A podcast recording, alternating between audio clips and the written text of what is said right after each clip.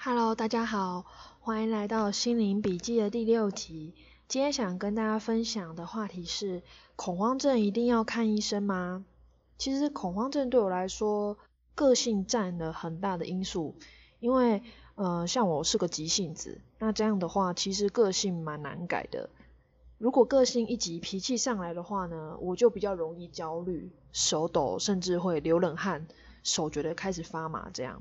那所以有读者问说，恐慌症是不是一定都要看医生？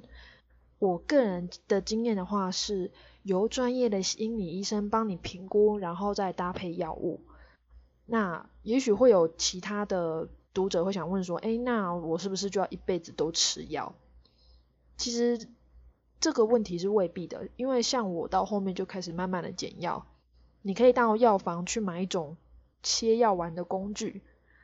可能有些听众朋友会觉得说很排斥吃药，但是其实你要想，如果说恐慌症发作的时候的反应，像是呼吸困难啊，感觉快晕倒、冒冷汗、手麻，这些其实是没有办法用意志力来克服，这样就会影响到你上课、工作、开车，甚至你人没有办法出门，会让你倍感压力。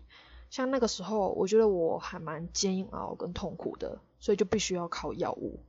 那会像我的心理医生说的，如果吃药可以让你身心都维持在最好的状态，那为什么要排斥吃药呢？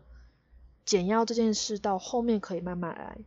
像是我最一开始是连白天都得吃药，那一天要吃到六颗。后来减药减到只要睡前吃药就可以了，减到一颗半，就是三种不同的药各切一半，然后加起来是一颗半这样。其实很多时候我是没有办法控制自己的恐慌症状，像是忽然涌上来的焦虑感，然后流冷汗、心跳加快，我必须要靠吃药才能帮助我维持稳定的状态，不至于影响到我上班工作。所以我会先建议我的听众朋友们先不要排斥吃药这件事。那我之前是吃药大概有六年的时间，加上我自己。嗯，有去看书，寻找认识认知治疗这件事情。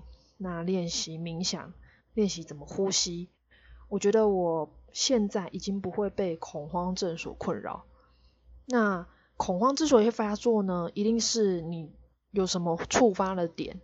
比如说像我的话，就是呃，先将最坏的情况备份起来烦恼，对，然后还没有发生就担心个没完。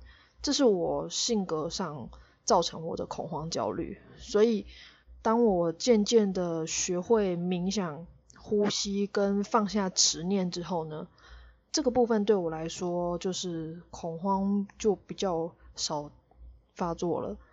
那呃，就是今天的话题，想要给所有有恐慌症困扰的朋友一点建议，希望可以带给你一点帮助。那我们下集见喽，拜拜。